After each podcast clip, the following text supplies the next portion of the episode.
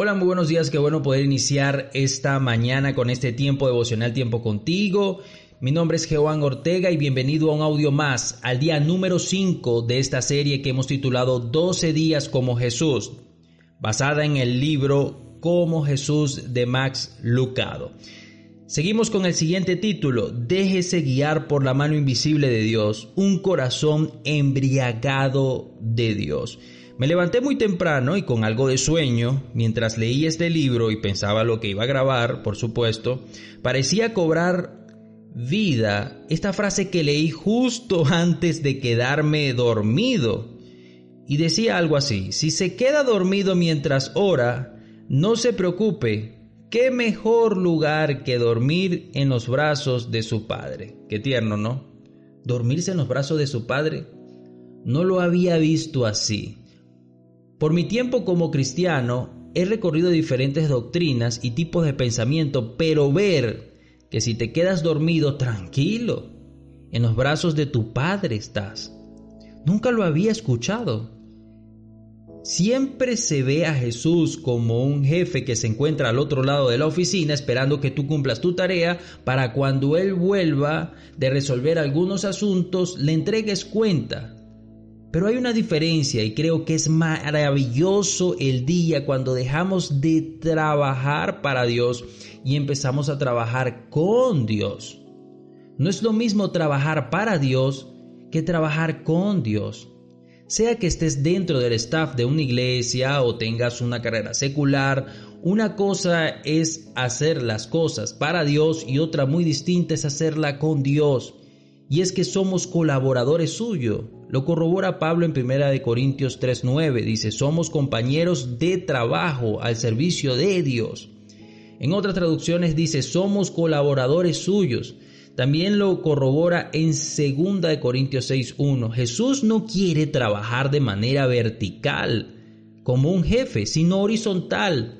Él no quiere empleados, Él quiere colaboradores, Él no quiere súbditos, Él quiere trabajar junto a ti. No que tú trabajes para Él, Él quiere trabajar contigo y a través de ti. Jesús es el buen pastor, no lo olvides, no tú. Antes de llegar a ser pastor, asegúrate de atesorar el hábito de la intimidad con Dios en tu vida, porque el buen pastor es Él, no tú. Él hará que florezca su iglesia, dirigiendo tu vida.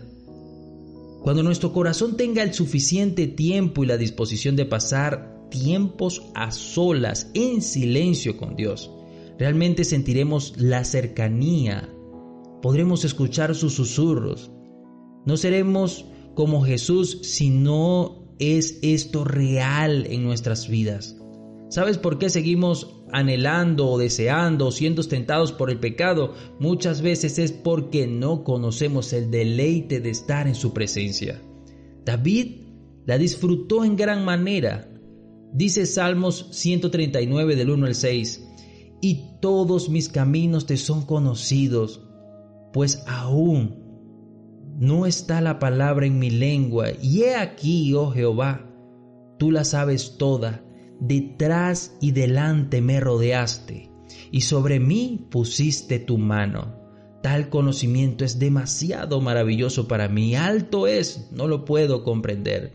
Dice, sobre mí pusiste tu mano, detrás y delante me rodeaste. ¡Wow! ¿A qué nivel de quietud necesitamos estar para experimentar esto en nuestras vidas? al nivel de que podamos escuchar lo que Él tiene que decirnos personalmente a nosotros.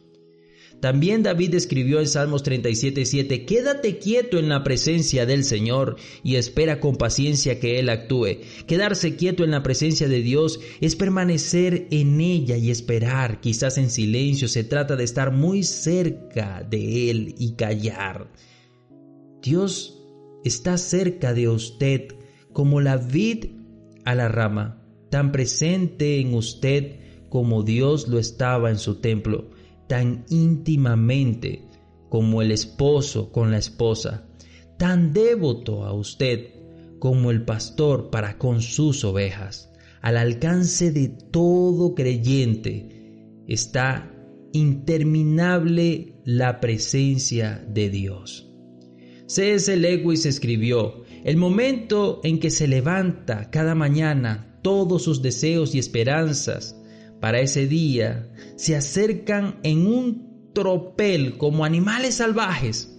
La primera tarea de cada mañana consiste en hacerlos retroceder y, en y tratar de escuchar esa otra voz, tomar ese otro punto de vista y permitir que esa otra vida más grande, más fuerte, más tranquila, entre y fluya en nuestro ser.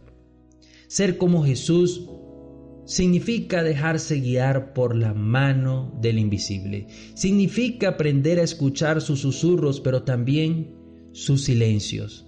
Si oras y aún así te duermes, no te culpes. ¿Qué mejor lugar para dormir que en los brazos de tu Padre.